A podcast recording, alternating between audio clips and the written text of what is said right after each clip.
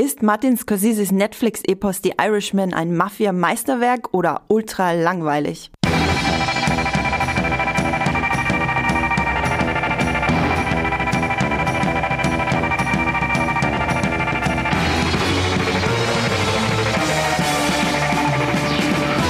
Herzlich willkommen zu unserer neuen Podcast-Folge von Streamgestöber. Wir reden heute über zwei wahnsinnig unterschiedliche Filme beziehungsweise Serien und ich habe zwei ganz tolle Gäste bei mir, die sich jeweils sehr gut mit der Materie auskennen. Ich sag Hallo Jenny und Hallo Esther.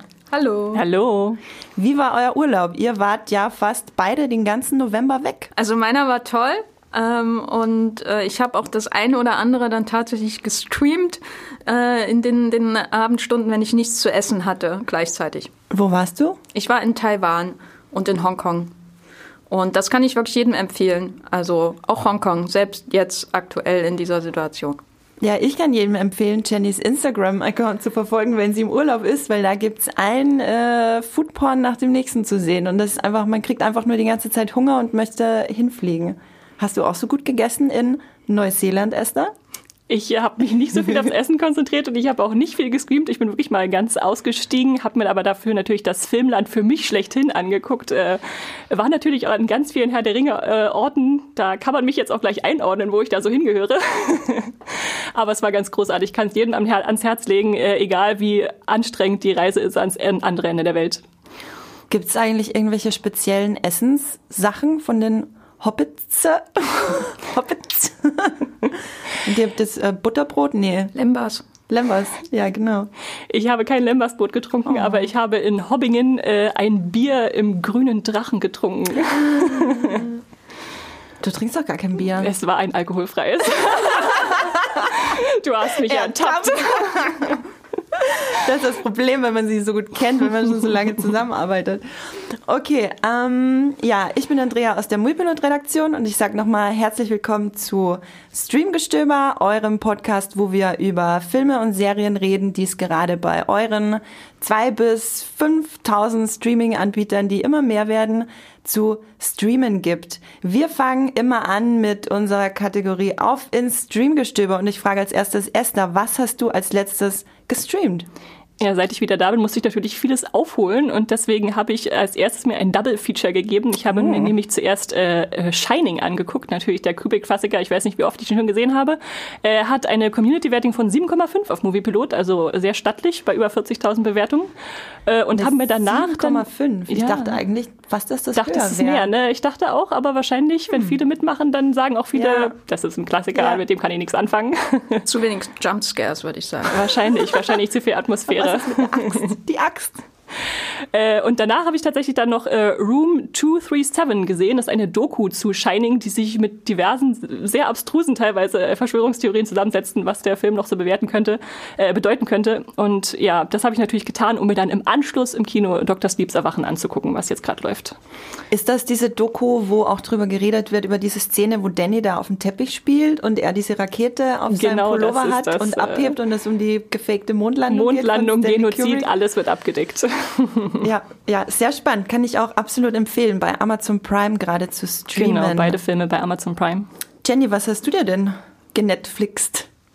Äh, also ich habe tatsächlich was bei Netflix geschaut.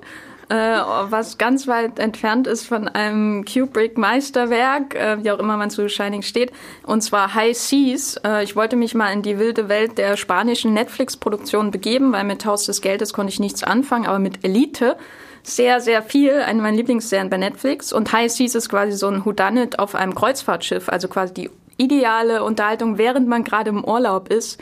Mod-Geschichte, viele schöne Menschen, viele verrückte Menschen, jede Folge ein neuer Twist. Und da gibt's jetzt auch schon die zweite Staffel bei Netflix. Und ich fand das wirklich unterhaltsam. Die Community-Bewertung ist 5,6, was ich absolut nachvollziehen kann.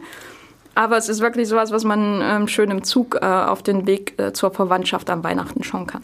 Und ist das dann mehr so Tod auf dem Nil mäßig ja. oder ja, okay. Und dazu noch Familiengeheimnisse und so. Es gibt halt keinen Poirot, sondern man ist ähm, bei den Gästen, bei den anderen Gästen quasi, hat man seine Hauptfiguren. Okay. Äh, es klingt auf jeden Fall nach einer Serie, die für mich auch sehr spannend ist. Ich gucke gern diese spanischen Netflix-Sachen.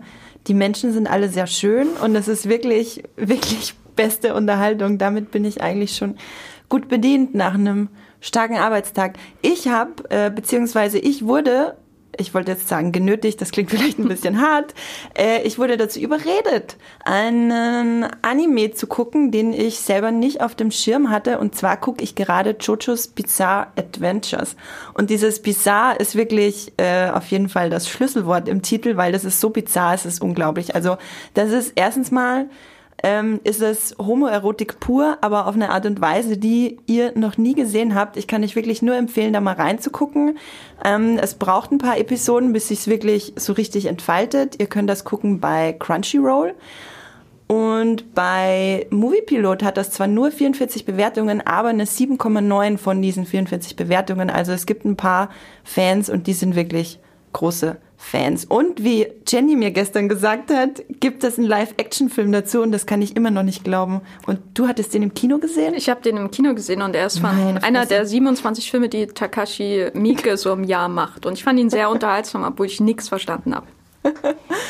Dann würde ich sagen, kommen wir zu unserem ersten großen Thema. Ich weiß jetzt gerade gar nicht, habe ich am Anfang schon gesagt, über was wir heute reden? Vielleicht werfe ich das einfach mal in die Runde. Wir reden heute nämlich über die Irishman, das habe ich am Anfang gesagt, aber wir reden auch über eine ganz spannende Fantasy-Serie und zwar Carnival Row, wo die erste Staffel, Esther äh, hat äh, jetzt ein großes Grinsen auf dem Gesicht.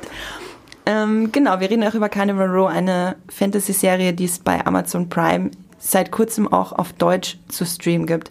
Wir fangen an mit The Irishman. Ich spreche hier eine Spoilerwarnung aus. Natürlich beruht The Irishman auf wahren beziehungsweise vermeintlich wahren äh, Ereignissen und jeder, der sie kennt, wird jetzt nicht gespoilert werden. Äh, ich spreche trotzdem eine Spoilerwarnung aus und frag gleich mal, Esther, hattest du dich auf den Film gefreut? Ich denke, ich hatte mich so auf den Film gefreut, wie man sich halt auf so einen Film von einem großen Regisseur freut. Man will ihn auf jeden Fall sehen. Man weiß, man kann ihn nicht auslassen. Aber ich hatte mir keinen großen Hype im Vorfeld aufgebaut. Also ich hatte gedacht, ich gucke mir das einfach mal an. Ich habe mich auch gar nicht groß vorbereitet. Ich dachte, ich will diesen Film einfach mich drauf einlassen und ohne große Vorrecherche äh, in mir reinziehen, weil ich denke, ein Film muss auch für sich funktionieren, ohne dass man vorher drei Bände äh, geschichtliche Hintergründe liest. Ja, so in etwa ging es mir auch. Jenny, du als große Kennerin amerikanischer Geschichte. Äh, oh mein Gott. ähm, ich habe äh, äh, nordamerikanische Geschichte habe ich drei Seminare gehabt und das ist alles so. Aber dafür ist ganz schön viel hängen geblieben. Das sind drei Seminare mehr als ich hatte. ein Seminar zu kanadischer Geschichte, wo der, der Professor gleich am Anfang gesagt hat, eigentlich ist nichts passiert. Okay, ähm, keine Ahnung, ob dein Professor auch die Irishman geguckt hat, aber was würdest du sagen, als jemand, der sich für Geschichte interessiert und vor allem amerikanische Geschichte, zumindest so wie ich deine Kommentare interpretiere, die du so machst in diversen Redaktionssitzungen, ähm, hattest du da irgendwie dann eine andere Herangehensweise gefühlt an die Irishman? Hattest du andere Vorfreuden auf den Film? Also ich bin Scorsese, Scorsese, wie auch immer Fan. Ah ja, genau, das können wir jetzt festlegen. Wir sagen Scorsese. Wir sagen Scorsese, obwohl, glaube ich, die korrekte eher so Scorsese obwohl wir wissen, so. dass es italienisch anders ausgesprochen wird. Aber wir sind, wir Martin sind, Scorsese. wir sind eher amerikanisiert als italisiert. Ja. so viele Wortkreationen. Genau, ich sage jetzt Scorsese und ihr könnt nichts dagegen tun. So. Ähm, ich mag ihn, aber ich bin jetzt kein so großer Fan von seinen ähm, Mafia-Filmen. Also das sind eher Sachen, die ich auf formaler Ebene bewundere. Also insbesondere natürlich Goodfellas durch die Kameraführung von Michael Ballhaus vor allem.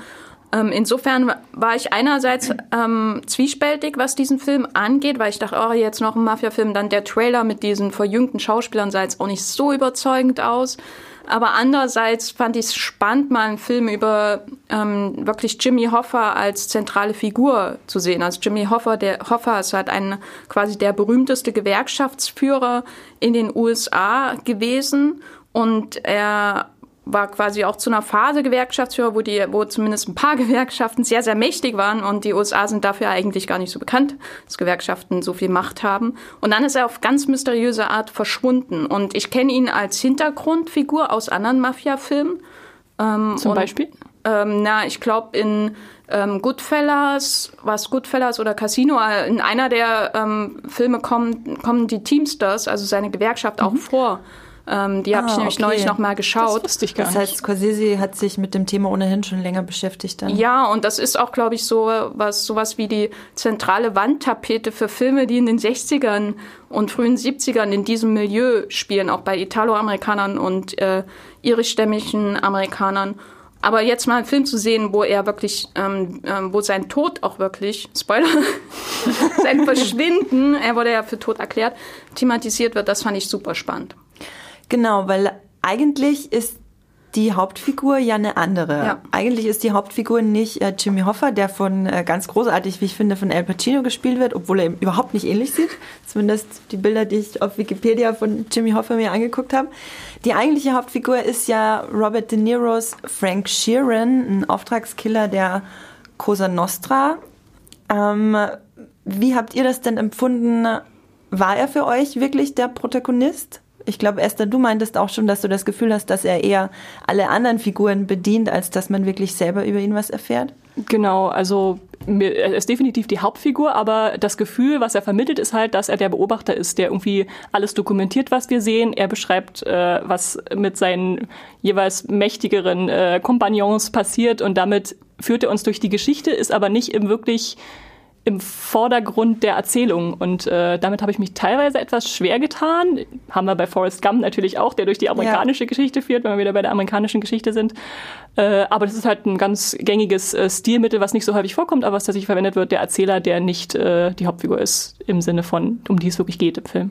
Genau, weil der Erzähler des Films ist ja er. Äh, der Film beginnt mit einem Interview, auf dem der Film auch basiert. Also der Film, äh, der Film ist die Verfilmung von dem Buch I Heard You Paint Houses. Wie ich mich äh, später informiert habe, ist das quasi Mafia-Slang dafür, dass man äh, Leute tötet und durch das verspritzte Blut quasi die Häuser streicht, unter Anführungszeichen. Und dann gibt's auch noch, äh, sagt er auch noch weiter, äh, I do carpentry, glaube ich. Das heißt so viel wie äh, die Leichen dann in den äh, Teppich einwickeln. Das fand ich alles sehr interessant.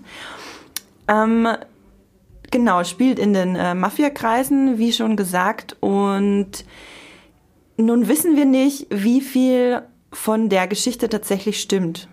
Ja, das ist ein großes Mysterium. Also es ist nicht so, dass jetzt dieser Film kommt und sagt, ach, das ist wirklich mit Jimmy Hoffa passiert und alle sagen, okay, dann können wir das jetzt zu den Akten packen und nie wieder drüber reden, weil diesen Frank Sheeran hat es wirklich gegeben und er hat im Laufe seiner Geschichte, insbesondere ab den 90er Jahren, mehrfach sehr widersprüchliche ähm, Dinge erzählt über den Mord an Jimmy Hoffa. Also es ist kein, es steht quasi außer Frage, dass Jimmy Hoffa von der Mafia ermordet wurde, auch in Verbindung mit ähm, Gewerkschaftskonkurrenten, weil die Mafia einfach sehr enge Verbindungen auch von ihm gefördert mit der Gewerkschaft, dieser Truckfahrer-Gewerkschaft hatte. Aber Frank Sheeran äh, hat in den 90ern erzählt, ja, so und so ist geschehen und dann ist es wieder so und so geschehen und dadurch hat er seine, eins, äh, seine eigene Glaubwürdigkeit halt komplett äh, untergraben und deswegen denken auch viele, er wollte einfach einen Contract haben, also einen Vertrag für ein Buch und deswegen hat er immer die abstrusesten Geschichten erzählt, bis dann eben dieser Charles Brandt kam, der auch jetzt nicht der, der ja, sag ich mal, renommierteste Journalist auf dem Erdenrund war äh, und der dieses Buch mit ihm auf Basis von Interviews kurz vor seinem, also Sheerans Tod geführt hat. Und der war doch ein ehemaliger Ermittler, oder? Das weiß ich nicht genau. Ich weiß nur, dass es nicht, es gibt quasi keine, ähm, das, was man so als Journalist eigentlich macht, also die Corroboration, also die äh, Begleitung durch andere Quellen. Stimmt das denn so? War der wirklich da? Das passiert da halt nicht so intensiv, äh, wie man das vielleicht äh, erwartet hätte, wenn er mit einem New York Times Autor geredet hätte oder so. Und deswegen ist das quasi nur eine Version. Das heißt, wir haben einen unzuverlässigen Forrest Gump, der ähm, bei allen wichtigen ähm, äh, Geschehen der amerikanischen Geschichte in den 60er, 70er Jahren zufällig hinten in der Ecke stand. Also ich hatte noch erwartet, dass er auch ähm, Kennedy ermordet, aber das war, da wird dann recht geflissentlich drüber hinweggegangen. Aber er ist eben bei Jimmy Hoffa da. Er beliefert die Invasion da auf die Schweinebucht in Kuba, auf Castros Kuba, mit Waffen und so. Das fand ich schon echt etwas amüsant. Und ihm wird auch einer der berühmtesten Morde in New York, nämlich den, äh, der Mord an Crazy Joe Gallo, untergeschoben. Den, äh, diese, große, diese große Sequenz, einer der berühmtesten Morden der Geschichte von äh, der Stadt. Und Sheeran hat gesagt, ich war's. Und gibt es auch nicht so viele Beweise für. Aber Steht im Film natürlich keiner auf und sagt, nein, ich war's. aber im Film sieht es natürlich toll aus. Die Community hat den schon fleißig geguckt bei uns. Da gibt es schon fast 600 Bewertungen und steht derzeit bei einer 7,8. Das ist derzeit mehr als zum Beispiel äh, Shining hat von Stanley Kubrick. Noch. Noch. Also Nimm wer das. weiß, wenn, das, wenn äh, die Irishman mal, äh, fingers crossed, äh, wie viel haben Shining bewertet? Äh, 40.000? 42.144. Gut, ich bezweifle, dass der Irishman auf 42.000 Bewertungen kommt. Ähm, oder wir müssen halt noch, keine Ahnung, 40 Jahre Wart noch warten. mal 50 Jahre. warten. ähm, er hat aber 1000, über 1200 Vormerkungen, also die Leute sind schon wahnsinnig interessiert an dem Film. Ist ja auch ein Herzensprojekt von Scorsese, das wirklich lange in der Mache war. Äh, neun Leute haben es auch schon als Lieblingsfilm deklariert. Wo habt ihr den Film denn geguckt? Das ist ja jetzt ein Film, wo man denkt, klassischer Film fürs Kino. Tatsächlich ist er aber ein Netflix-Film. Jenny, wo hast du ihn gesehen? Also Gib's ich zu. muss zu meiner Schande gestehen, dass ich ihn ähm, schon, ich wollte ihn halt ganz schnell schauen ähm, und nicht vier Tage warten, bis ich äh, dazu physisch fähig bin, ins Kino zu gehen. Äh, weil ich eben das Problem hatte, dass ich etwas müde war und dann Angst hatte, dass ich im Kino, wenn der Film erst 19 Uhr anfängt, dass ich dann einschlafe in der letzten Stunde, was bei diesem Film ganz besonders schlimm gewesen wäre, auch wenn es natürlich irgendwie zur Hauptfigur passen würde. Äh, und da habe ich ihn auf meinem Tablet geschaut. Das ist, glaube ich, nicht so ein großes Tablet, wie Martin Scorsese's akzeptieren würde, um The Irishman zu schauen, weil er hat ja gesagt, ein großes Tablet vielleicht, aber nicht auf dem Handy. Und mein Tablet ist, glaube ich, nicht groß Hat er genug. das wirklich gesagt? Ja, ja. Also Ernsthaft? er kann, wie er hat so gesagt, wie, wie er sich vorstellen kann, den Film zu schauen. Und da hat Mhm. er gesagt, ein großes Ha- äh, Tablet vielleicht, aber ein Telefon eher nicht. Also bin ich, ich habe im Zug am Laptop geguckt. Also ich hatte gute Kopfhörer, das muss drin, man du sagen. bist- Also ich bin approved, Scorsese Ja, approved. Easy approved. Ich nicht, mein Tablet ist ein äh, Mini. Und Esther, ich glaube, äh, bei dir hätte Scorsese sich wahrscheinlich auch einfach selber dazugesetzt. Hoffentlich. äh. Nein, ich bin tatsächlich nicht ins Kino gegangen. Äh, Soweit war es dann doch nicht. Äh, aber ich habe versucht, mir die Kinosituation zu Hause nachzustellen und habe meinen Beamer angeschmissen und äh, bin dann äh, da dreieinhalb Stunden in dem Film versunken mit einer kurzen Toilettenpause zwischendurch. Sonst Gut, dass du das nochmal. Ja, ich kann das bestätigen, dass bei Esther die Kinosituation auf jeden Fall vorherrscht. Ich habe mehrere Staffeln Downton Abbey mit ihr geguckt. Und als wir dann den Kinofilm gemeinsam geguckt haben, war die Situation kaum eine andere. Außer dass plötzlich mehr Leute, die ich nicht kannte, da waren. Ähm, genau, wir haben schon über die historischen oder vermeintlich historischen Hintergründe geredet. Jetzt äh, gibt's bei dem Film zwei größere Kontroversen, über die wir auf jeden Fall reden sollten. Einmal die Figur von Anna Paquin, zu der wir nachher noch kommen, und einmal das CGI. Wie genau, vielleicht muss man noch dazu sagen, der Film erstreckt sich ja über mehrere Dekaden Und Stunden. und Stunden. Ungefähr so viel, nee, mehr, mehr Dekaden als Stunden, aber es kommt schon äh, relativ gut dran. genau, es beginnt ja mit einem älter geschminkten Robert De Niro mit wenigen weißen Haaren auf dem Haupt und ähm, relativ zu Beginn sehen wir dann eben äh, einen Rückblick mehrerer Dekaden, wo er, ähm, wie alt war er da? Drei, 40? Meinst du den, die Fahrt zu der Hochzeit? Genau, die Fahrt zu der Hochzeit. Ähm, da müsste er schon um die 50 gewesen sein, würde ich Genau, sagen. weil ich hatte immer das Gefühl, dass die CGI-Verjüngung, die ja mittlerweile gang und gäbe ist in Hollywood-Produktionen, nicht so penetrant war wie anderswo, weil er nicht so dermaßen verjüngt wurde. Also jetzt nicht von, keine Ahnung, 65 auf 30, wie das in manch anderen Filmen so ist, was dann wirklich seltsam aussieht. Wie ging's euch, als ihr erstmals den verjüngten Robert De Niro gesehen habt? Ich gestehe, es hat für mich erstaunlich gut funktioniert. Also ich habe ihn nicht als äh, digitalen Menschen wahrgenommen, wie das so in Vergangenheit ab und zu mal war, wie Will Smith in Gemini Man oder äh, Robert Downey Jr. in seiner Marvel-Maske als junger Spund. Das, aber ja. Aber trotzdem tatsächlich äh, habe ich dann zwischendurch Momente gehabt, wo ich dachte, ja, er sieht wie ein Mensch aus. Ich hätte es wahrscheinlich nicht erkannt, dass er verjüngt ist, aber man kennt natürlich Robert De Niro und man weiß, wie er aussah mit 40 und da ist dann doch eine kleine Schere drin für mich gewesen. Mhm. Wie ging's dir damit, Jenny? Also ich fand es am Anfang ähm, erstmal ein bisschen seltsam. Es war so genau das, was ich nach dem Trailer erwartet hatte. Dann ähm, hat es mir aber irgendwie auch wieder gefallen, weil das ja eh alles eine total durch seine Perspektive verzerrte Erinnerung ist. Was ich dann aber, also wo ich manchmal gedacht habe, ja, musste das sein, aber andererseits wieder super clever war, wenn er körperliche Aktionen auszuführen hatte mit seinem mhm. ähm, dem Körper eines älteren Herrn und dann muss er eben auf diesem einen Verkäufer rumtrampeln oder überhaupt wie er läuft. Das ist das sind halt Dinge, die man nicht verbergen kann und das fand ich nach einer Weile einfach super faszinierend, weil dadurch sich dieser Effekt entwickelt, dass das eigentlich schon alte Männer mhm. ähm, sind. Also sie haben quasi durch die Entscheidung, die sie getroffen haben, haben sie schon alles gelebt, was es, also es ist, alles mhm. ist schon vorbei im Grunde. Und sie haben noch diese recht jungen Sichige-Sichter, aber sie laufen da schon wie fast Walking Dead irgendwie durch die Gegend. Und das fand ich, ähm, ohne jetzt hier in Richtung Ageism abzutriften, fand ich super interessant, dass man diese älteren Körper mhm. in diesen Bewegungen sieht, weil das sind Dinge, die man nicht durch den Computer, also das hätte man wahrscheinlich durch den Computer komplett mit Gummifiguren ersetzen können oder so, ähm, oder, oder Körper tauschen, Gesicht drauf und so, keine ja. Ahnung, aber es ist ja absichtlich nicht geschehen und das fand ich sehr schön. Das finde ich total interessanten Punkt, den ich schon wieder vergessen hatte. Bei mir ging es ganz genauso in dieser Szene, wo er dem Verkäufer, der seine Tochter geschubst hat, ähm, da rausgezerrt hat aus dem Laden und ihm dann äh, auf der Hand rumgetrampelt ist am Gehweg, da habe ich mir auch gedacht, krass, jetzt sieht man wirklich, dass das ein Schauspieler spielt, der bedeutend älter ist als das CGI-Gesicht, das ihm aufgesetzt wurde. Und den Effekt fand ich aber auch nicht befremdlich tatsächlich. Ich fand den total faszinierend, weil es passt auch so gut, dass halt dieser ältere, gebrechliche Mann, der die Geschichte erzählt, sich jetzt vielleicht nicht unbedingt die Dinge vorstellt, wie er da als Jungspund rumhüpft, sondern einfach mit seinem alten Körper, den er jetzt hat. Das ist tatsächlich ein ganz spannender Effekt. Mir ging es, als ich Robert De Niro das erste Mal dann verjüngt gesehen habe, als würde ich ein Videospiel spielen, aber so geht's mir immer.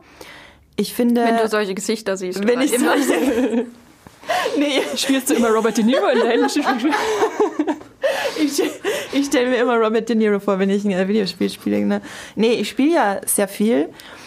Und die Grafik, die da mittlerweile vorherrscht, ist ja wirklich teils atemberaubend und die CGI-Charaktere in Filmen sind eigentlich kaum noch zu unterscheiden von den äh, computeranimierten Charakteren in Videospielen, wenn sie halt wirklich oberstes Niveau sind von der Grafik her. Deswegen habe ich immer kurz das Gefühl, ich müsste jetzt meinen PlayStation-Controller in die Hand nehmen und das Schicksal von dieser Figur selber äh, bestimmen. Tu es nicht, Frank, tu es nicht. und ich musste dann an die Mafia-Videospielreihe denken, weil die ja zu Beginn wirklich auch Standards gesetzt hat, was die Gesichtsanimierung betrifft. So habe ich mich kurz gefühlt, konnte das aber nach ein paar Minuten, wie glaube ich in fast allen Filmen, wo es CGI-Charaktere gibt, schnell überwinden und habe es dann völlig ausgeblendet. Also irgendwann fiel mir das dann auch gar nicht mehr auf. Habt ihr euch da auch dann schnell dran gewöhnt? Ist euch das später im Film noch aufgefallen? Also der Wechsel zurück in Zeitebenen immer kurz schon, aber klar, man, man akzeptiert es dann, also wenn man sich darauf einlässt und dann funktioniert es für mich, ja. Und findet ihr, dass es die bessere Lösung ist, als einfach jüngere Schauspieler zu casten? Ich glaube, das kommt auf den Film an, weil mhm. ähm, ja Robert De Niro selbst auch das beste Beispiel ist, dass es auch anders geht in der Parte 2 von Francis Ford Coppola, wo er überhaupt nicht aussieht wie Marlon Brando, mhm. weder in jungen noch in alten Jahren. Er aber die junge Version von Marlon Brando spielt in dieser Parallelerzählung mit äh, Al Pacino als Michael. Und das hat auch wunderbar funktioniert. Ich finde einfach hier bei The Irishman hat der Film für mich zumindest bewiesen, warum das hier gemacht werden muss. Und das ist schon mehr als bei vielen, vielen anderen Filmen, wo sich meiner Meinung nach gar nicht so richtig Gedanken gemacht werden, sondern eher gesagt wird, ja, wir haben jetzt den Star und er muss jetzt hier rein, egal ob die Verjüngung Sinn macht oder nicht. Stichwort Captain Marvel zum Beispiel. Oh Gott.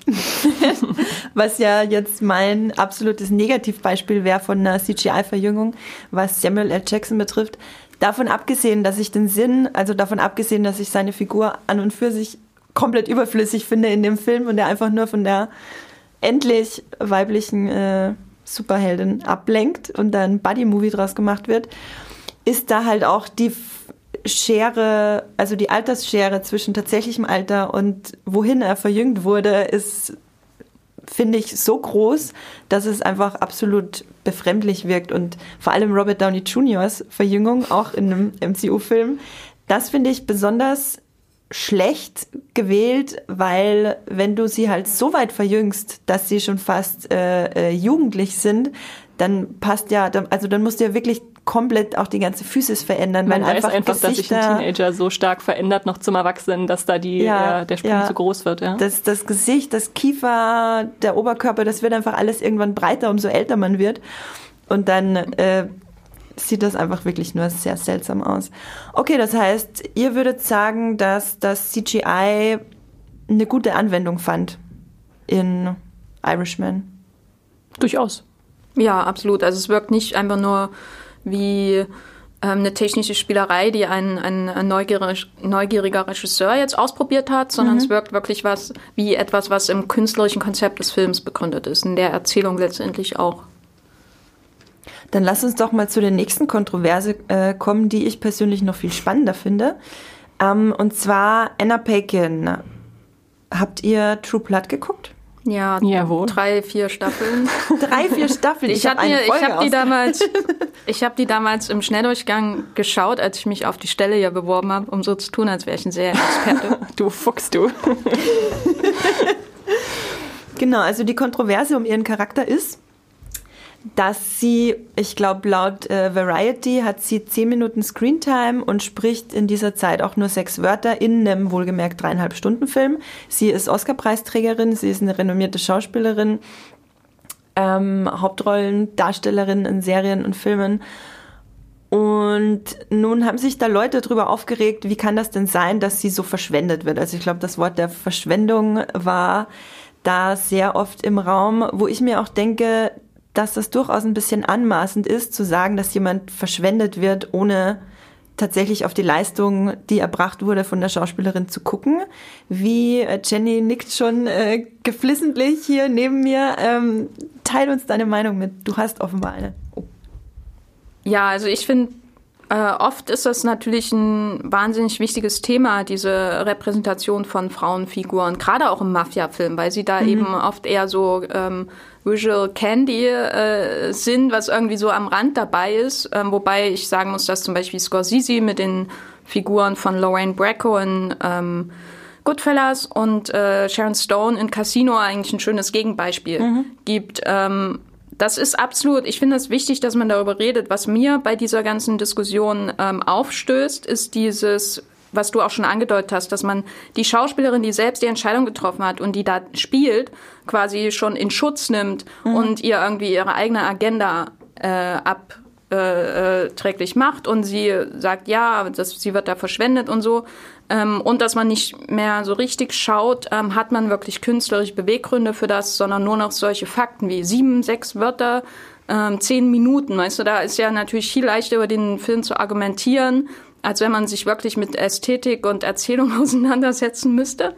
Ähm, weil ich hatte vorher auch schon ganz viel ähm, ähm, Aufregung darüber gelesen, ähm, im Zusammenhang mit der Irishman, mich auch schon gewundert, was, warum sagt die da nichts die ganze Zeit und konnte mir das nicht so richtig vorstellen. Und dann hat ist sie der die Figur gewesen, die noch mehr als Jimmy Hoffa mir wirklich am meisten wehgetan hat in dem Film. Also ich mag Mafia-Filme und ich gucke die auch gern, besonders wenn sie nicht aus den USA sind, also Gangsterfilme allgemein. Aber es ist halt selten so, dass mich die Figuren irgendwie rühren. In diesem Film, weil die, Figu ähm, die Geschichten sich ja sehr ähneln, diese Aufstiegs- und Fallgeschichten. Aber die Figur von Peggy, also Frank Sheerans Tochter in The Irishman, die hat mich so, die hat mir so wehgetan. Alles, was mit ihr passiert, ihre Sicht letztendlich auf äh, Franks Leben und dann damit natürlich auch eigentlich Franks Sicht auf sie und seine Tochter, was er von ihr in seinem langen Leben, und darum geht's ja, da ein langer Film, langes Leben, äh, was er von ihr überhaupt mitbekommen hat, von ihrem Leben, äh, welchen Teil sie an ihrem Leben hat. Das ist alles so bitter und traurig. Ich saß da wirklich am Ende da und war komplett fertig. Ich wollte den Film gleich nochmal gucken, ähm, weil äh, Spoiler, aber man, der Film beginnt ja mit einem Mord, den sieht man ganz kurz. Äh, und das ist ja Jimmy Hoffa. Da wird ein Haus gepainted. Genau, äh, und deswegen musste ich das gleich nochmal schauen. Wer ist denn das, der da am Anfang Ja. erschossen wird? Ja. Ähm, und ich wollte ihn sofort nochmal schauen, aber gleichzeitig dachte ich, oh nee, das hatte ich jetzt so mitgenommen. Trinkst erstmal einen Tee. Ich habe, ähm, mir ist im Nachhinein die Figur von Peggy tatsächlich auch am allermeisten hängen geblieben. Also ich finde im Nachhinein, dass sie also meine Sicht auf den Film oder meine Gefühle zu dem Film hat sie auf jeden Fall am stärksten geprägt, weil sie ja, man muss dazu sagen, dass äh, Peggy ja den ganzen Film über präsent ist, nur in der Erwachsenenversion natürlich nicht den ganzen Film über, aber wir sehen ja auch schon ihre Sicht auf ihren Vater, der ja letztlich der Protagonist ist, als sie ein Kind ist. Und wie sie halt mitgeschleift wird, als er diesem Typen die Hand bricht, weil er sie geschubst hat. Und wie sie halt äh, klarkommen muss mit diesem ja übermächtigen, gewalttätigen äh, Mann, der da der da ihr Vater ist. Wie hast du das denn wahrgenommen, Esther? Hast du sie, ist sie dir auch so hängen geblieben oder? Tatsächlich habe ich auch festgestellt, dass ich keine emotionale Bindung zu Frank aufgebaut habe, aber mhm. durchaus zu ihr äh, ja. als immer wieder präsente Figur, die vielleicht dem Zuschauer dann auch am nächsten ist, als jemand, der nicht äh, rumgeht und Häuser anmalt. und äh, deswegen fand ich es tatsächlich auch gut, dass sie Anna Paquin äh, besetzt haben. Ich war überrascht, ich hatte es vergessen, dass sie mitspielt und dann kommt ja. sie dann nach, weiß ich nicht, zwei, zweieinhalb Stunden an äh, und dass ihre Präsenz dann einfach diese Rolle auch ausführt, die ja wichtig ist, dass da eine Präsenz hintersteckt. Äh, das hat dann gut für mich funktioniert. Obwohl ich zwischendurch gedacht habe, ich habe gerade nochmal The Piano äh, als Neuseeland-Vorbereitung gesehen, wo sie ja ihre erste richtig große Rolle Oscar nominiert und alles ah, hatte. Mhm. Ich dachte, Sie haben sie nicht äh, digital verjüngt, aber da mussten sich wahrscheinlich dann auf die drei Hauptfiguren beschränken. Ja, ich fand auch die junge Darstellerin sehr gut. Ja. Also es gab, man sieht ja immer wieder ihren Blick auf Frank, auch durch diese halb geöffneten Türen, wenn er sich bereit macht für seine Malerjobs. äh, und äh, ich fand das auch ähm, sehr gut, wie das die Inszenierung auflöst, dass man, äh, die, also man sieht ja immer, wie Frank mordet, ähm, wie er da in dieser großartigen Sequenz in dieses Umbertos Clamhaus hineinläuft und Joe Gallo erschießt vor seiner Familie. Äh, und das ist natürlich alles virtuos gemacht und so. Und man kann die Kameraarbeit bewundern, aber das, was dann reinhaut, ist eigentlich nicht die Gewalt, sondern dann dieser Sprung am nächsten Morgen, das läuft im Fernsehen. Und dann sieht man, glaube ich, auch nach diesem Mord zum ersten Mal die erwachsene oder ältere ähm, Peggy und dieser Schwenk oder Schnitt auf ähm, Anna Packins Gesicht einfach, die ihn ihrem Vater komplett durchschaut wie dann mhm. auch später mit der Ehefrau von Jimmy Hoffa, wo sie dann ihre wichtigsten Worte eigentlich sagt. Mhm. Warum hast du sie nicht angerufen? Und sie kennt natürlich die Frage, äh, die Antwort schon. Äh, das ist einfach von der Inszenierung her wirklich interessant, wie die Gewalt so richtig Arbeit ist und tagtäglich muss halt ne, mal schnell daneben laufen, schießen und weitergehen. Mhm. Überhaupt nicht glamourös, nie, äh, keine, keine Action, kein Spektakel so richtig. Ähm, und das, was weh tut, ist nicht so sehr die Gewalt, außer vielleicht bei Jimmy Hoffa, ähm, sondern wirklich dann die Reaktion von der Tochter. Das ist auch das, wo sich für mich der Film emotional entfaltet hat. Also vorher fand das fand ich fand den Film über alle dreieinhalb Stunden interessant. Ich fand ihn nicht immer spannend, aber ich fand ihn interessant. Und die letzte Stunde, wenn es eben dann darum geht, dass er Jimmy Hoffa ermordet hat, dass äh, die Tochter das versteht, dass er nicht mehr rückgängig machen kann, was er sein Leben lang getan hat, dass er die Entscheidungen nicht mehr rückgängig machen kann, die seine Familie so verletzt haben, beziehungsweise eben seine Tochter, zu der er dann bis zu seinem Tod keine Verbindung mehr aufbauen kann, was am meisten schmerzt an dem ganzen Film, viel mehr noch, dass er seinen guten Freund umgebracht hat, also für mich persönlich ähm, fand das alles äh, wahnsinnig spannend, wie sich das dann gegen Ende so entfaltet hat. Und da kommen wir auch zu unserem nächsten Punkt. Das ist ja nun was eher untypisches für dieses Genre, dass am Ende dann diese große Reumütigkeit plötzlich im Fokus steht und nichts anderes mehr. Ja, das ist also es wird ja auch als Begräbnis ähm, des mhm. Gangsterfilms bezeichnet. Manche, also es sind nur die zwei Lager. Ne? Die einen sagen, oh, Scorsese hat wieder ein Best-of gedreht, ähm, weil es eben um Gangster geht und man sieht wieder das Coca-Cabana, was man auch in Goodfellas sieht und so. Also ähm, aber der Unterschied zwischen den beiden Filmen ist halt, dass man bei Goodfellas die große Michael Ballhaus Plansequenz hat durch den Club und man lernt alle Leute mhm. kennen mit ihren, die Leute, die alles doppelt sagen und so weiter und so fort. Und hier ist die erste größere Plansequenz gleich am Anfang in dem äh, Pflegeheim. Und man sieht diese äh, Menschen so in den letzten Jahren ihres Lebens und das setzt eigentlich schon oder gibt eigentlich schon den Ton an für den Rest des Films. Also man hat Gangsterfilm-Elemente, dieses äh, Moment des Tra Truckfahrers, der den Boss zufällig tr äh, trifft, auch ähm, fantastisch von Joe Pesci gespielt. Ähm, sehr, sehr gruselige Rolle, obwohl er gar nicht so gewalttätig ist wie in seinen anderen Scorsese-Filmen. Äh, also das sind so klassische Momente, ne, wie man da aufsteigt, wie man den nächstgrößeren mhm. Boss trifft und so weiter und wie man dann die großen Hits hat als Hitman, halt als Auftragskiller.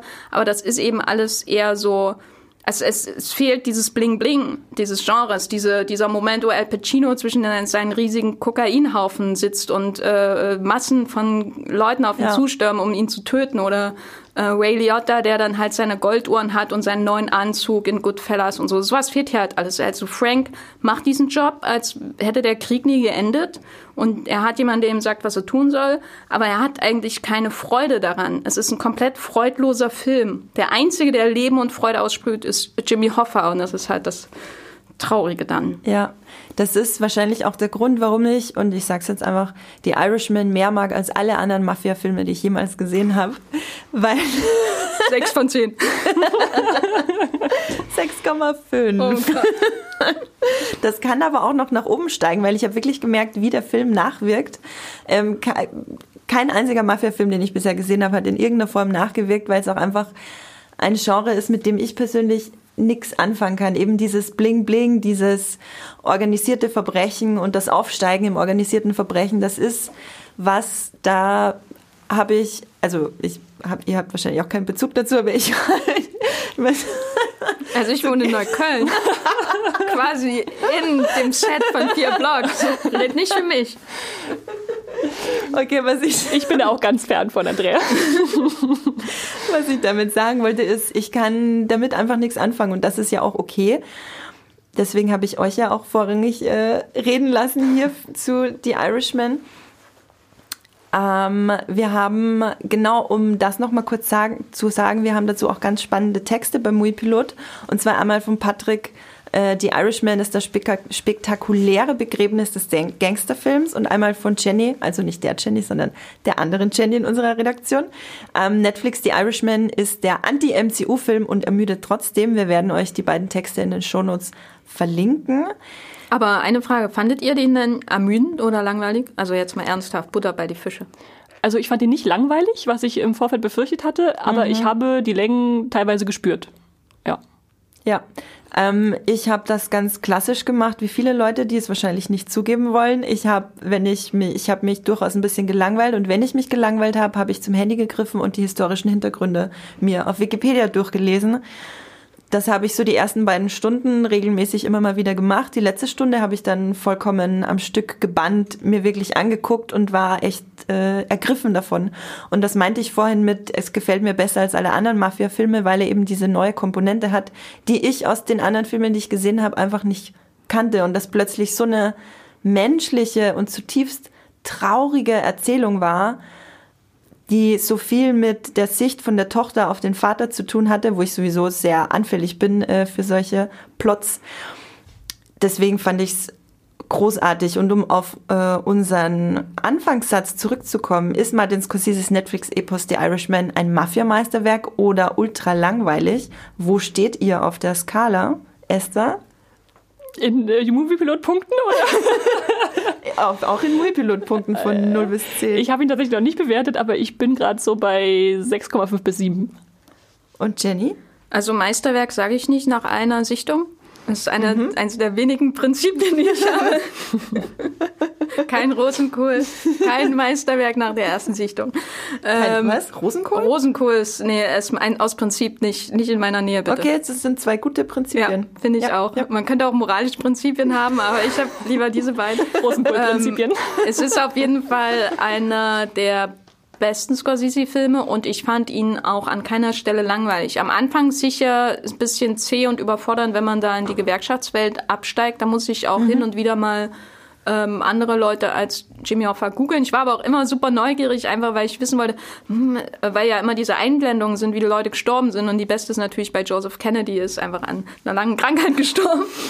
äh, muss ich auch laut lachen. Da habe ich so ab und zu einfach mal die Leute gegoogelt, weil ich das super interessant finde. Aber mhm ich glaube, dass so ein Film, klar, die letzte Stunde ist einfach die große Stunde dieses Films, aber wenn man ihn nochmal von Anfang anschaut, dann sieht man, wie, wichtig, wie, wie wichtig halt alles ist, was davor passiert, vor allem in diesen kleineren Dingen, die einem vielleicht gar nicht auffallen. Und ich finde ihn deswegen auch überhaupt nicht langweilig. Und vielleicht wird er ja noch ein Meisterwerk, wenn ich ihn noch ein paar Mal schaue. Keine Ahnung. Ich finde, das Wort sagt nicht so viel aus, aber ja. Wenn ein bisschen Zeit vergangen ist und vielleicht dann in 40 Jahren es heißt, das war der letzte große Gangsterfilm. Ähm, ja, bei mir, äh, ich habe es vorhin schon gesagt, steht er gerade bei einer 6,5. Ich bin eben kein Fan von dem Genre, aber ich finde, dass er wirklich was also er ist auf seine Art was Besonderes, dieser Film. Das muss man auf jeden Fall sagen. Und ich muss hier an der Stelle auch nochmal die schauspielerischen Leistungen der einzelnen äh, ja, Schauspieler und Schauspielerinnen betonen. Vor allem äh, El Pacino hat mir wahnsinnig gut gefallen als dieser enthusiastische, un unermüdliche, äh, unbelehrbare Jimmy Hoffa, woran er ja letzten Endes dann wohl auch gestorben ist. Ähm, El Pacino war, äh, nicht El Pacino, Robert De Niro war sehr zurückhaltend, ähm, aber gerade in der letzten Stunde, als er dann zu diesem reumütigen Charakter wurde, fand ich es auch absolut, war ich absolut gebannt davon. Und natürlich äh, Anna Paquin, die ihm halt wieder, also in der ersten Hälfte des Films bricht ja er ihr wiederholt das Herz und in der zweiten Hälfte des Films dann sie ihm quasi, dass, wie sich das dann in den Gesichtern der Schauspieler ausgespielt hat, sagt man das so, fand ich äh, absolut fantastisch. Und natürlich auch Joe Peschis äh, Rückkehr ja. aus dem Schauspielruhestand war definitiv lohnenswert. Ja, das sei an dieser Stelle auch nochmal gesagt. Dann würde ich sagen, kommen wir von Robert De Niro zu Orlando Bloom. Okay. oh, wisst ihr, wisst ihr was äh, oh, The Irishman mit Carnival Row äh, gemeinsam hat? Oha! Sag es uns. Hm. Cara Delevingne hat sich für ihre Rolle einen irischen Akzent zugelegt. Das war doch. Das war die schlechteste Überleitung, die ihr je hattet, aber ich habe sie gebracht.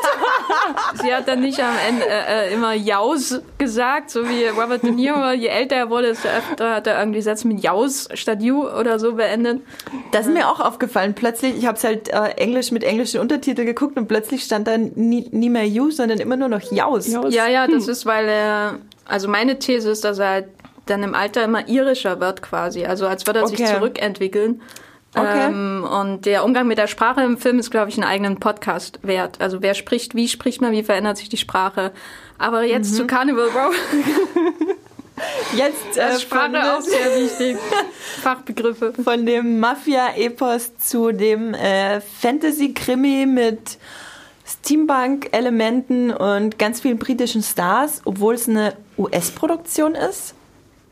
Naja, so viel zu Carnival Row als Einleitung. Wir ähm, haben hier eine Fantasy-Großproduktion von Amazon mit Cara Delevingne, die man zum Beispiel als Enchantress aus Suicide Squad kennt oder aus Margot in Margos Spuren oder aus Loreline in äh, äh Valerian. Valerian.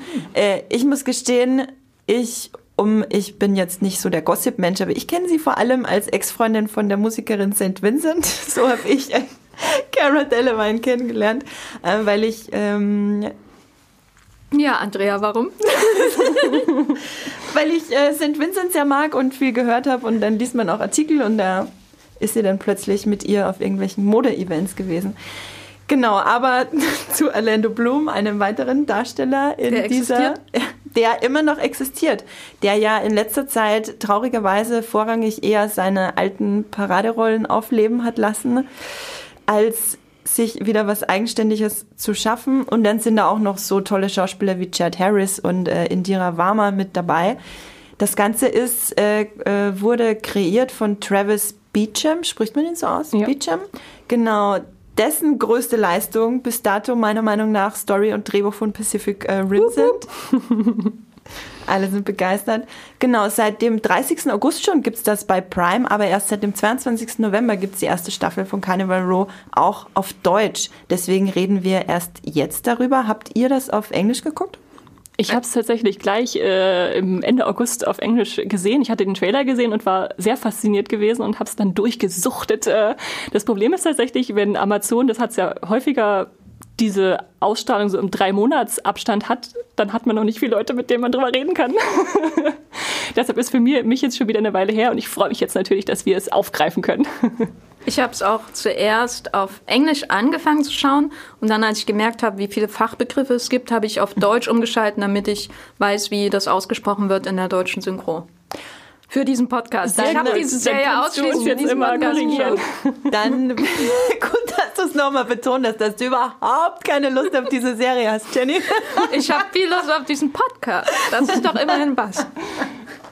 Ja, so wie ich äh, die Irishman für diesen Podcast geguckt habe, hast du Carnival Row für diesen Podcast geguckt und 244 weitere Movie-Piloten haben das auch schon bewertet bei uns und mit einer 7,7 derzeit. Also kommt bei den Leuten, also vermutlich dann die großen Fantasy-Fans, die sich eben auf die Fantasy-Serien sofort stürzen, äh, kommt das auf jeden Fall sehr gut an, was ja auch schon sehr aussagekräftig ist. Es hat noch weitere 400 Vormerkungen und ein paar Leute haben es auch schon als Lieblingsserie deklariert. Das ist jetzt im Gegensatz zu fast allen anderen großen Fantasy ja, gro- großen Großproduktionen, äh, großen Fantasy-Produktionen, wie die wir hatten oder die kommen im Serienbereich, wie Game of Thrones, His Dark Materials, also der Goldene Kompass, The Witcher, Herr der Ringe, hat das keine Buchvorlage. Du als großer Fantasy-Leser, Esther, hast du dich dadurch mehr oder weniger drauf gefreut? Ich fand das super spannend, weil es sich tatsächlich, wenn man es guckt, so anfühlt, als hätte es eine Vorlage. Und natürlich stimmt es auch nicht ganz, wenn man sagt, es hat gar keine Vorlage, weil Travis Beecham äh, in seinen College-Jahren da schon ein Skript zu verfasst hat. Das hieß A Killing on Carnival Row. Es gab also diese, dieses Filmdrehbuch und das ist dann jahrelang äh, durch die Hollywood-Hinterzimmer gegeistert, ist auf der Hollywood Blacklist gelandet, also jener berühmten Liste, wo die unverfilmten, aber doch sehr beliebten äh, Stories landen. Und dann hat's Amazon, ich glaube 2016, äh, aufgegriffen und gesagt, wir nehmen das jetzt und machen eine Serie draus. Und ich glaube, das war eine gute Entscheidung. Also noch schnell eine große Fantasy-Serie, bevor sie dann Herr der Ringe. Der Testlauf für Herr der Ringe. Testlauf für Herr der Ringe, könnte man tatsächlich sagen. Ähm, eine Frage, die mir in den Sinn gekommen ist, die ich noch mal kurz stellen möchte. Glaubt ihr, dass es Fantasy-Serien jetzt nach dem Ende von Game of Thrones einfacher oder schwerer haben? Also das ist schwer zu sagen. Einerseits ist Game of Thrones so ein großer dunkler Schatten, aber andererseits ist ja die Stimmung seit dem Finale so, dass eh alle nur die ganze Zeit Game of Thrones doof finden und sie haben es schon immer doof gefunden, alle acht Staffeln lang und die Action war doof und bliblablub. Also das ist ja jetzt so die Stimmung und da müssen wir jetzt, glaube ich, zehn Jahre mit leben, bis dann die Wiederentdeckung von Game of Thrones endlich kommt. Ich äh, habe meinen Wecker schon gestellt äh, und deswegen kann ich mir vorstellen, dass, dass da Game of Thrones ähm, schlechter in Erinnerung bleibt durch das Finale, als es wirklich war. Dass ähm, natürlich die Serien immer damit verglichen werden, aber dann wird sofort geschaut, aber an dieser Stelle ist es besser als Game of Thrones oder so. Ähm, insofern ist es schwierig, das immer zu vergleichen, aber ähm, die ersten Reaktionen auf The Witcher haben ja jetzt schon gezeigt, dass wenn du nur eine halbwegs ansehnliche Action-Szene hast, du schon viel besser bist als Game of Thrones. Ja, ich habe auch das Gefühl, die, die, oder generell die Leute gieren nach Fantasy-Inhalten und jetzt halt mit diesem, mit dieser Stimmung, oh, Game of Thrones war so doof, äh, nach guten Fantasy-Inhalten und geben halt, glaube ich, trotzdem schnell jeder neuen großen Fantasy-Serie eine Chance. Ich glaube aber dann, wenn man es guckt, äh, ist man vielleicht ein bisschen kritischer dem Ganzen gegenüber, als man es jetzt vielleicht vor Game of Thrones war, wäre jetzt so mein Ansatz. Ähm, wie siehst du das, Esther? Also ich mag Game of Thrones. Äh, äh, das Ende muss ich mich zugegebenermaßen erstmal gewöhnen, aber wenn dieses kontroverse Ende jetzt dafür gesorgt hat, dass wir ganz viele Fantasy-Serien kriegen, dann bin ich damit rundum zufrieden. Ja, geht mir genauso. Ich bin auch so ein Herr der Ringe-Kind. Oder was heißt Herr der Ringe-Kind? Ich war, glaube ich, 11, 12, 13, als ich die Filme im Kino geguckt habe. Das waren so meine ersten großen ja, äh, Live-Action-Blockbuster im Kino quasi, mit denen ich äh, Fantasy sozialisiert wurde oder Erwachsenen-Fantasy sozialisiert wurde quasi. Deswegen kann ich da auch nicht genug davon kriegen. Und ich finde, Carnival Row hat mich wirklich gut unterhalten. Aber lass uns jetzt mal über die Serie an sich reden. Ein ganz großes Thema ist ja dieses unglaublich komplexe Worldbuilding. Wie schwer oder leicht fiel es euch, euch da zurechtzufinden? Also ich liebe es total. Äh, Für mich ist es so, dass diese ganzen Details, die Schimpfnamen für irgendwelche Kreaturen, wo man erstmal den Kreaturennamen lernen muss, bevor man den Schimpfnamen Ja. versteht, äh, und äh, dieses ganze drumherum, großartig, ich will da rein, ich will mich da reingeben, ich will mich darauf einlassen. Ich gebe zu, ich habe am Anfang mir Notizen gemacht, wie die alle so genannt werden und dann mal, hab dann mal geguckt, was passiert und am Schluss konnte man es dann auch zuordnen und ja, das war für mich dann einfach dieser Grundbau in diese fantastische Fan- Fantasy- Fantasy-Welt einzusteigen. Ja. Es ist auf jeden Fall in vielen Kritiken ist das äh, ein Kritikpunkt, dass es zu komplex ist und deswegen zu schwierig einzusteigen. Wie ging es dir damit, Jenny? Also ich habe nichts gegen komplexes Wordbuilding. Ich bin ein großer Fan von The Wire, wo man auch erstmal ganz viele Begriffe lernen muss, äh, die Sprache entziffern muss, die da gesprochen wird und finde das prinzipiell interessant. Ich meine, Game of Thrones hat ja auch ein komplexes Worldbuilding durch die vielen Handlungsstränge, die da parallel passieren. Aber jetzt kommt das Aber. Das große, wie groß und ich ist bin, das Aber? Das Aber ist, es passt noch in den Raum rein, würde ich sagen hier. Okay. Ähm, Der Raum ist nicht allzu groß. ja, ähm, aber und ich, ich sag auch, weil ich bin Fantasy-Fan, äh, auch wenn ich nicht mehr so viel lese wie früher äh, Fantasy-Bücher, finde ich das prinzipiell alles toll und bin auch Harry Potter-Fan und so. Das will ich nur vorausschicken. ähm, mein Problem bei Carnival Row war, dass ähm, ähm, mir kam es halt so, dass, also im Prinzip ist das alles sehr interessant. Also in Theorie ist das alles spannend, wie die Welt aussieht, äh, welche aussätzigen Gruppen es quasi gibt, wie das mit den Migranten ist. Ähm, da gibt's ja ganz viele pa Parallelen, die da absichtlich gezogen werden zu unserer Zeitgeschichte und so. Prinzipiell ist das alles interessant. Mein Problem ist nur, dass das Seherlebnis bei den ersten, sage ich mal, Folgen bis zu dieser großen Flashback-Folge und danach wird's dann langsam interessant für mich. Ähm, das Seherlebnis war halt wie eine eine, eine recht träge Uni-Stunde oder so. Also ich war jetzt sehr gerne in der Uni, aber es gibt dann eben diese Sachen, wo man so ganz viele Begriffe ähm, kriegt, die man alle auswendig lernen muss, sonst kommt man nicht mehr mit. Aber nicht deine Seminare zu US-Geschichte. Nee, der, der Professor war hervorragend. Die Geschichtsseminare generell waren hervorragend. Uni Jena.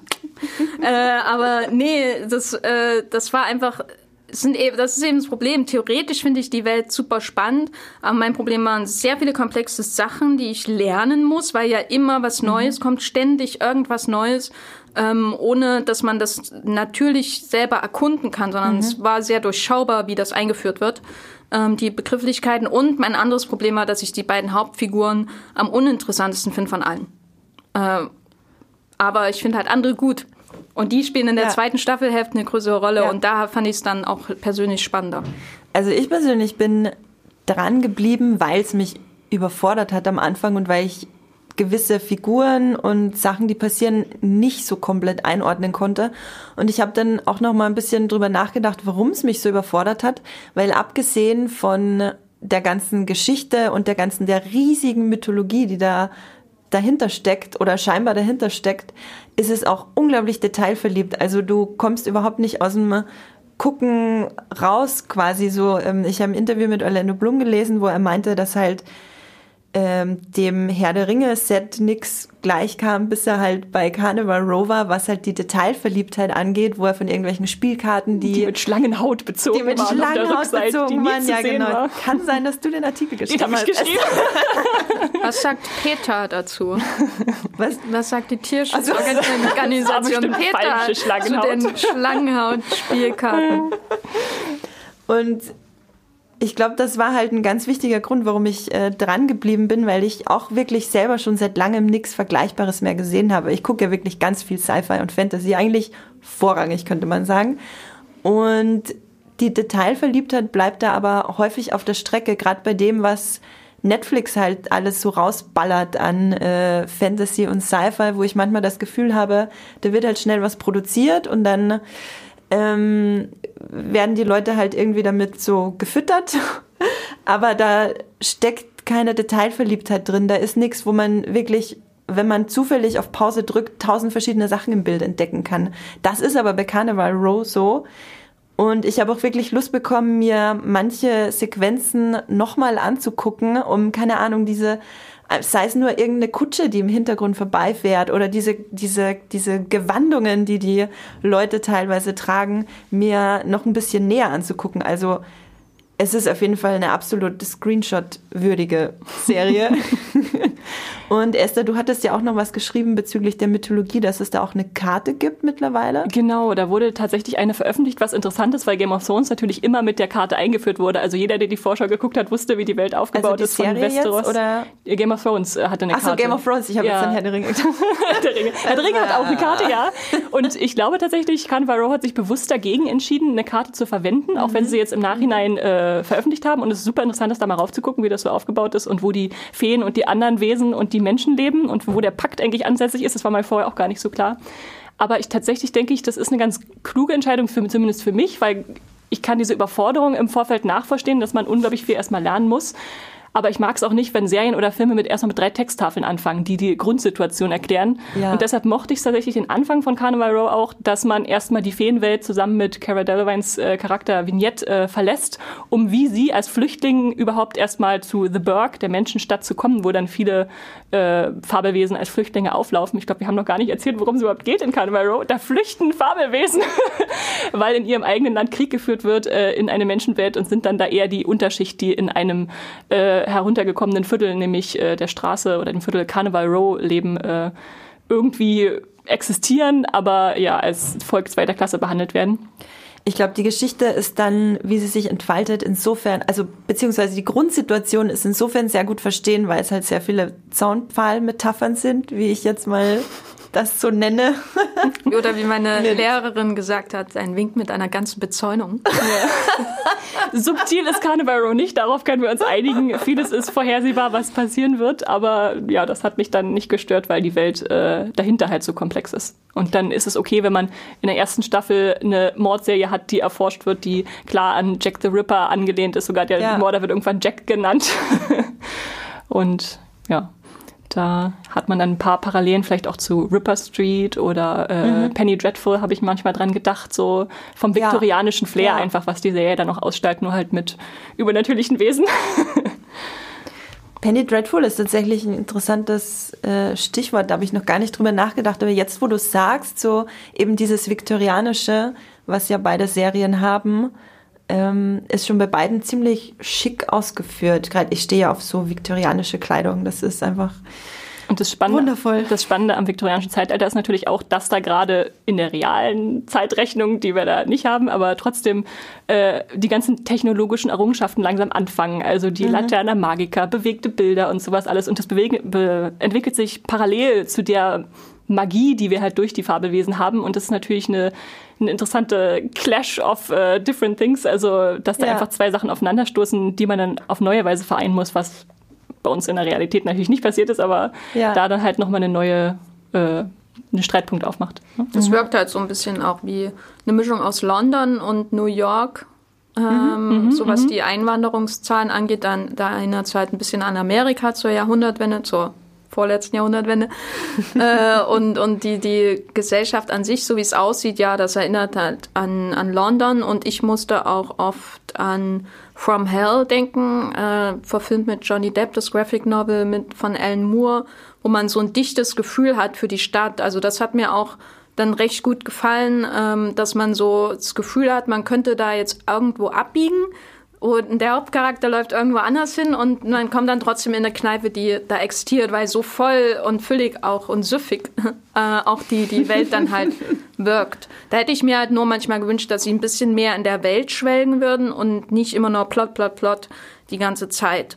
Also da, das ist eben dann, dann wirkt das Worldbuilding so konstruiert, weil man immer irgendwas Neues irgendwie zeigen muss und nicht mhm. dieses, ich verfolge den jetzt einfach mal, wie er essen geht und wie das Essen auf seinem Tisch landet und so. Also dieses wirklich Erleben der Welt.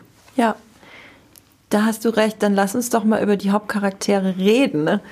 Ähm, die ja, wie du, Jenny, meintest, das Unspannendste für dich sind. Ich fand's persönlich ein bisschen schade, dass man halt mit Cara Delevingnes Vignette eingeführt wird in die Welt und sie dann zunehmend äh, für die Handlung an Bedeutung verliert und äh, Orlando Bloom sich dann in oder in den Mittelpunkt gedrängt wird vom äh, Drehbuch, wobei ich sagen muss, ich mochte Orlando Bloom in der Rolle und ich mochte auch Cara Delevingne.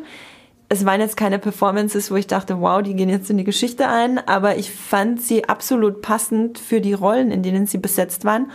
Und an dieser Stelle spreche ich jetzt eine Spoilerwarnung aus für alle, die die erste Staffel noch nicht geguckt haben, ähm, weil wir vielleicht auch kurz über den äh, kleinen Twist, der ja in Orlando Blooms Karriere schon sehr interessant ist, reden werden. genau, also eine kleine Spoilerwarnung, wenn ihr die ersten paar Folgen noch nicht geguckt habt, ähm, dann springt am besten jetzt zum nächsten Kapitel des Podcasts. Genau, Orlando Bloom, der ja seinen großen Durchbruch als Elb in Herr der Ringe hatte. Legolas! Legolas! Was war das denn? Will der dann über den nächsten großen Fantasy-Piraten-Blockbuster Fluch der Karibik als Will Turner nochmal in den Olymp der Hollywood-Schauspieler aufgestiegen ist, bevor es dann irgendwie ziemlich schnell ziemlich ruhig wurde Den um B-Movie-Abgrund. ziemlich schnell ziemlich ruhig wurde um ihn und jetzt spielt er wieder ein Fabelwesen, was man am Anfang aber noch nicht weiß. Also hier nochmal, jetzt habe ich zwar schon gesagt, aber nochmal eine Spoilerwarnung, wenn ihr nicht wissen wollt, welches Fabelwesen er ist. ähm, es stellt sich relativ früh in der ersten Staffel, also glaube nicht erst zur Hälfte, sondern schon in Folge naja, aber spätestens Drei zur oder Hälfte, vier, glaub ich. genau, ja, das drei ist oder so vier. um die Flashback-Folge Ja, herum. ja. Genau, genau. In, in, ähm, Ende der dritten Folge und in der vierten Folge erfährt man, er ist nicht nur Mensch, er ist halb Mensch, halb Fee. Wie fandet ihr denn den Twist? Also er wurde ja relativ früh angedeutet, Ja. äh, dadurch, dass man ihn äh, beim Sex mit seiner Hausheld, nee, was ist das, äh, Hausbesitzerin, wo er wohnt, da äh, Ja. sieht und dann Ja. die Narben auf dem Rücken. Also ich glaube, jeder Fantasy-Fan kann sich dann sofort zusammenreimen, was da Ich hab's passiert. nicht gecheckt, Mann, ich hab's nicht Oh. gecheckt. jeder zweite Fantasy-Fan. Dankeschön. Ähm, insofern aber ist es natürlich ein Trop, was man einfach im Fantasy auch braucht, diese geheime Identität, was steckt Ja. dahinter, wie geht er damit um, verbirgt das oder, oder lebt das aus äh, und das äh, hat mein Herz dann höher schlagen lassen, muss ich zugeben. Ich fand's ähm, nochmal eine Spoilerwarnung für alle, die es noch überhört haben bisher, weil ich äh, da auch in Bezug zum Ende noch was sagen möchte. Ich fand seinen Charakter ein bisschen schwierig am Ende, weil letztlich war er der, der hätte sagen können, also vom Aussehen her ist er ein Mensch, er ist aber halb Mensch, halb elf und er hätte und er hat quasi es in der eigenen Hand zu sagen, zu welcher Gruppe er gehört. Und das fand ich dann schade, dass der Fokus halt auf ihm lag, auf jemanden, der die Möglichkeit hat zu sagen, wenn ich jetzt ein Mensch sein möchte, könnte ich äh, auch jetzt als Mensch durchgehen und nicht als von der Gesellschaft äh, als Minderwertigkeit, äh, als äh, minderwertige Minderheit äh, betrachtete äh, Fabelwesen-Gesellschaft, wie halt diese, diese Halbfeen. Äh, hattet ihr damit auch Probleme oder wie ist euch das aufgefallen? Also ich weiß nicht, ob ich es ein Problem nenne, aber ich fand es irgendwie interessant, auch weil ich andere Filme gesehen habe kürzlich, die ähnlich funktionieren, dass man quasi so eine Geschichte über Minderheiten, ähm, die ähm, vom Staat irgendwie dann auch ähm, diskriminiert werden, erzählt, aber die Story, äh, aber die, die quasi die Kriterien der Minderheit, also zum Beispiel das Äußerliche, so ändert, dass man trotzdem zwei weiße Hauptdarsteller casten kann. Nämlich. Also ich habe äh, neulich ähm, in Sieges, weil ein Filmfestival war, da habe ich wieder so einen ähm, Indie-Superheldenfilm gesehen, wo super Leute mit Superkräften zum Beispiel die diskriminierten Teile der Gesellschaft sind. Sehr so ein klassischer, klassisches Motiv, muss man jetzt schon ähm, sagen. Und es waren halt irgendwie die beiden ML-Cousins aus den Flash und Arrow und so, wo man wo ich mir dann auch gedacht habe, interessant, da ist dann eine, eine Pe- People of Color Nebenfigur, die drei Sätze sagt, aber sie sind die beiden diskriminierten Leute. Und ähm, bei Carnival War hatte ich am Anfang wirklich die Befürchtung, dass das so ähm, ganz schlimm in diese Richtung geht. Ne? Ähm, aber da hatte ich dann immerhin zum, oder da hatte ich dann den Vorteil als Zuschauerin, äh, dass, dass dann auch diese Nebenfiguren, zumindest eine speziell, ähm, da das so ein bisschen aufbricht. Aber es wirkt halt schon ein bisschen weird. Ne? Also es, so grundsätzlich wirkt es weird, so eine, ähm, diese Entscheidung zu treffen. Ähm, was, seine, was seine Entscheidung am Ende betrifft, das ist schon sehr seltsam. Man hat diesen großen Moment, äh, der sich ja anlehnt an die Ghettobildung während des Nationalsozialismus. Ähm, und äh, da wird jemand irgendwie aus der Luft abgeknallt, aber es geht dann um ihn, um seine Last, die er trägt und nicht um alle, die da drinnen sind und schon eingekerkert und die, die Cara Delevingne, deren Bekannte da abgeknallt wird oder sowas, weißt du. Also das ist halt Ja, ja, das ist nur bei, bei äh, Werk zu seiner schweren Entscheidung, ob er jetzt als Mensch oder als Fee weiterleben möchte, quasi. Wie hast du das denn empfunden, Esther? Komischerweise gar nicht so. so auf die Weise habe ich tatsächlich noch gar nicht drüber nachgedacht. Ich war eher erstaunt, dass er sich dann tatsächlich, also nochmal Spoiler, Spoiler, letzte Folge, ja. tatsächlich am Ende dann dazu bekennt, ja. was er ist und ja. in dieses Ghetto geht, macht vielleicht die Situation für äh, die fortfolgende Geschichte in Staffel 2, die schon angekündigt ist, äh, spannender, weil beide sich auf einmal in, diesem, in dieser Situation befinden. Mhm. Also wir hatten sie ja jetzt in der ersten Staffel auf Seiten des, der Menschen und der Fabelwesen mhm. und jetzt äh, sind sie beide da so in einen Pott geworfen. Deswegen war das für mich eher so, okay, mal gucken, was sie damit jetzt anfangen. Aber also ich finde, es macht auch absolut Sinn, dass es sich am Ende dazu entscheidet, weil sonst wird ja alles so weitergehen wie bisher. Ja, genau. Und dann werden wir wieder bei Die Situation Punkt muss jetzt 0. verändert werden, ja. wir müssen was Neues machen, ja. Genau, genau. Aber ich fand es halt auch schade, dass eben darauf der Fokus liegt und nicht äh, auf diversen anderen Charakteren, die einfach von ihrer Geschichte her viel, also gefühlt viel mehr zu erzählen zu erzählen äh, haben. Es war halt letzten Endes ein bisschen so ein ja, so ein, eine Mischung aus so einem gequälten Mann und ich hatte auch, hatte auch schon fast so ein bisschen White äh, Savior Anleihen am Ende, wo er dann quasi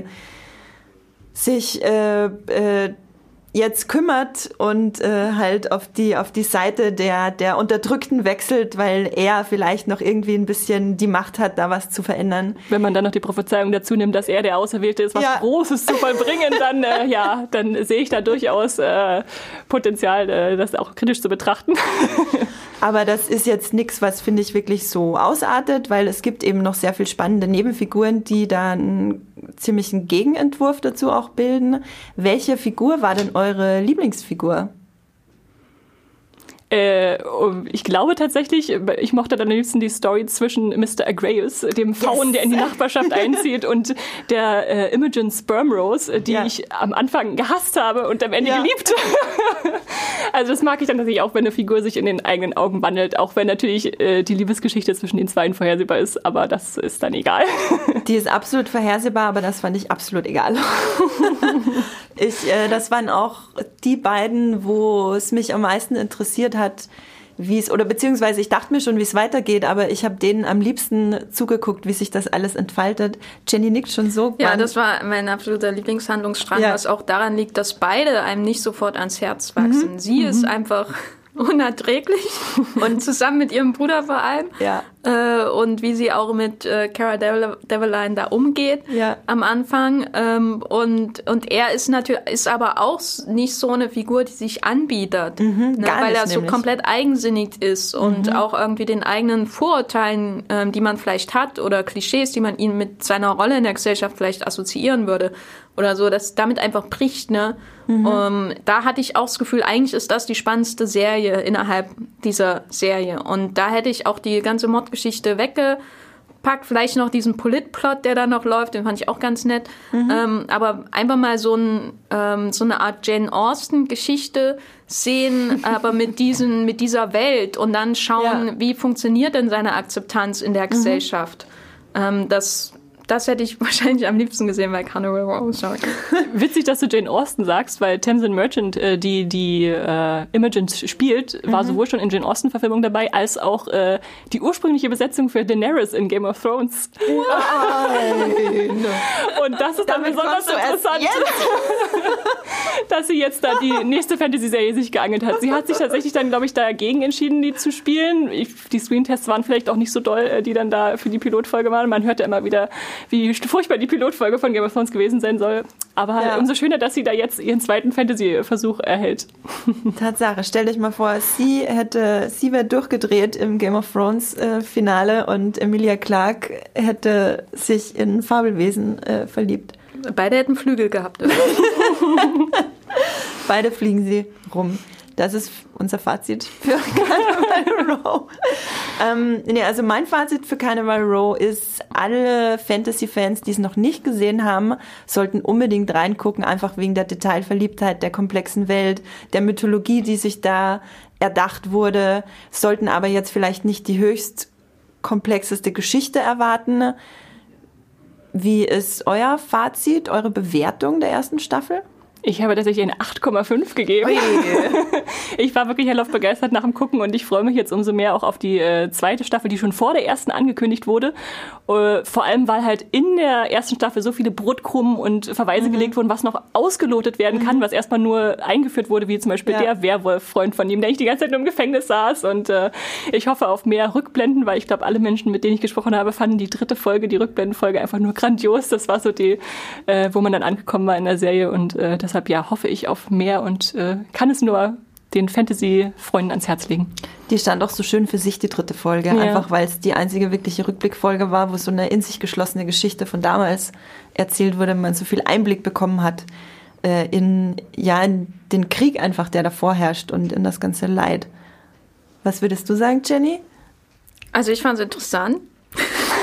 Ah, nee, aber ähm, ich hatte schon Probleme äh, mit der Serie ähm, weil das eben jetzt so, wir leben ja im Peak-TV, worüber ja auch in einer früheren Podcast-Folge schon gesprochen wird. Das heißt, wir werden überschüttet mit Serien und die werden dann auch ähm, immer nischiger und dadurch auch interessanter und so. Ähm, aber da ist natürlich dann auch das Problem, wie viel Zeit investiere ich denn jetzt, bis es sich lohnt. Und da hatte ich bei Carnival Row halt echt ähm, Probleme, würde ich jetzt als normaler Zuschauer, der keinen Podcast eine Woche später aufnimmt, ähm, würde ich wirklich so viel Zeit in die Serie mhm. investieren. Mhm.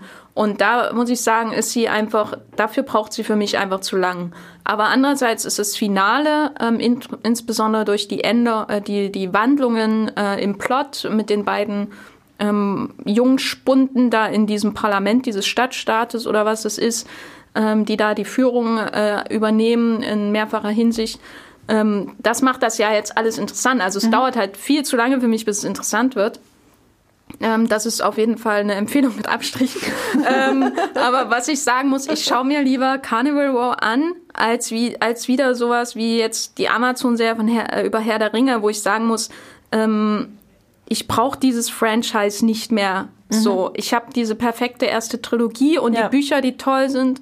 Und ich will nicht dieses, was wir ja schon im Kino haben, das immer gerebootet wird und so. Und das Fernsehen macht das zwar schon lange und das Streaming jetzt auch, aber es wird halt immer schlimmer. Ne? Alles muss ständig neu verfilmt werden, werden. Und Amazon schmeißt ja sowieso alles Geld gegen die Wand, was sie haben, um zu schauen, was kleben bleibt. Und da schaue ich mir lieber eine originäre Serie an, wie Carnival Row, die vielleicht scheitert oder nicht, als jetzt zum hundertsten Mal einen Herr der Ringe Aufguss zu sehen.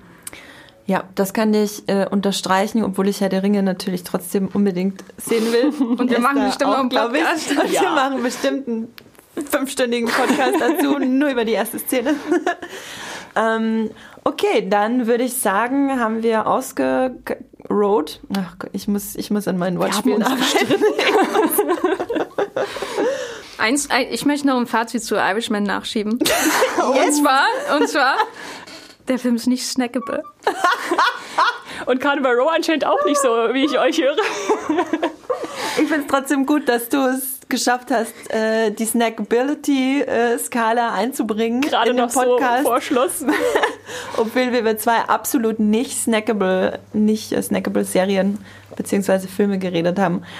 Okay, ähm, Irishman, spannender Film, Carnival Row, spannende Serie. Ist Schönes nuanciertes Fazit. Ausgefeiltes Fazit, das ich der ganzen Konversation jetzt entnehme. Ich würde sagen, wir geben unseren Zuhörerinnen und Zuhörern noch ein Highlight mit, was sie bzw. wir am Wochenende streamen. Jenny, ich habe äh, hier in meinen Notizen äh, Jennifer Aniston stehen, wobei Aniston ungefähr 20 O hat. Äh, kannst du es erklären? Genau, ich habe äh, an meinem letzten Reisetag, der ungefähr doppelt so lang war wie ursprünglich geplant, danke KLM an dieser Stelle, äh, habe ich äh, The Morning Show geschaut äh, von Apple TV Plus. Da gab es hier ja auch schon einen absolut hörenswerten Podcast zu diesem Thema. Und auf Basis dieses Podcasts, äh, wo ich vorher überhaupt keine Lust habe, habe ich mir diese Serie tatsächlich angeschaut. Äh, und ähm, die läuft ja immer noch jede Woche. Es geht jetzt langsam aufs Finale zu, der ersten Staffel mit Jennifer Aniston, Reese Witherspoon, Billy Crudup und ich kann die absolut empfehlen. Äh, in der jüngsten Folge gibt es die größte Jennifer Aniston-Szene in der Geschichte aller Jennifer Aniston-Szenen. Mm. Die müsst ihr unbedingt schauen, wenn ihr sie mögt. Und ich bin schon gespannt, wie es weitergeht. Ich werde auch, also ich habe, seit wir den Apple TV Plus Podcast aufgenommen haben, ähm, nicht mehr weitergeguckt, aber ich werde definitiv weitergucken. Das ist die Serie, die ich weiter gucken werde von Apple TV Plus. Das war eine Serie, wo ich dachte, die kann ich weglassen und dann habe ich den Podcast gehört und jetzt steht sie doch wieder auf der Liste. Ich habe noch nicht angefangen. Tut mir leid. Das hat man davon, wenn man im Filmunternehmen arbeitet. Ähm, Esther, was äh, gibst du den Leuten als Tipp mit auf den Weg? Ich stecke gerade mitten in der Sci-Fi-Serie The Expanse. Uh, äh, beste Sci-Fi-Serie. Gerade erst angefangen, weil äh, ich jetzt ein äh, sportliches Ziel vor mir habe, in anderthalb äh, Wochen noch die äh, drei Staffeln zu gucken, die es bisher gibt. Äh, eine habe ich schon geschafft, bevor dann die vierte erscheint in, in zwei Wochen und wir dann bestimmt auch im Podcast drüber reden werden. Oder Andrea? ja, durchaus. ähm, Esther und ich haben nämlich vor, die circa zehn, vielleicht bis zu zehnstündige vierte Staffel, die ähm, in wenigen Tagen startet, an einem Tag zu gucken und dann danach einen Podcast aufzunehmen. Also das ist, ich kann es jetzt noch nicht versprechen, aber das ist zumindest unser sportliches Ziel und ich glaube auch dran. Äh, Expanse kann ich auch einfach nur allen Sci-Fi-Fans empfehlen. Für mich die aktuell beste Sci-Fi-Serie. Und ich empfehle euch jetzt einen Film bei Netflix, der ab dem 6.12. dort zu sehen ist, über den wir das nächste Mal reden. Und weil ich mir sehr schwer tue, ihn auszusprechen, äh, bitte ich Jenny kurz darum, den Titel zu sagen. Andrea empfiehlt Marriage Story. Danke, in deiner wunderschönsten Podcast-Stimme. Ich kann Streamgestöber tausendmal schnell hintereinander sagen, aber das kriege ich nicht hin, drum lasse ich es einfach. Genau, guck den, wir reden da voraussichtlich nächstes Mal drüber. Ähm, hat wahnsinnig äh, gute Kritiken bekommen mit Adam Driver und Scarlett Johansson. Und Laura Dern. Und Laura Dern. Ja, den Namen muss man einfach Wer hat das singen. gesagt? äh, Jenny, wo kann man dich außerhalb des Podcasts lesen? Bei Muipilot, Twitter oder wo auch immer? Also bei Muiplot heiße ich The Gaffer ohne Unterstrich oder einfach Jenny Jecke. Äh, und äh, bei Twitter heiße ich Gafferlein mit Doppel-F äh, und bei Instagram auch. Und da kann man noch meine schönen Urlaubsstories noch anschauen. Die ich absolut empfehlen kann. Aber ihr werdet Hunger kriegen dabei. Esther? Mich findet man sowohl auf Moviepilot, auf Twitter und auf Instagram als Strawstar, wo ich ganz kreativ meinen Namen übersetzt habe. Esther Stroh.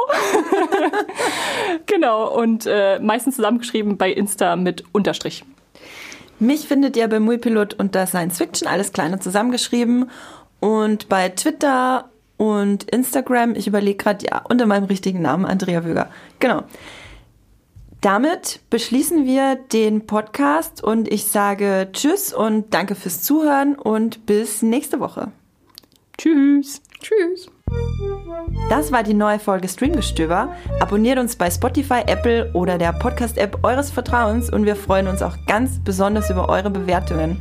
Die Musik wurde aufgenommen und produziert von Tomatenplatten. Feedback und Wünsche gehen an podcast.muipilot.de. Wie ihr mit eurer Sprachnachricht im Podcast landet, erfahrt ihr unter den Shownotes und unter www.muipilot.de slash podcast.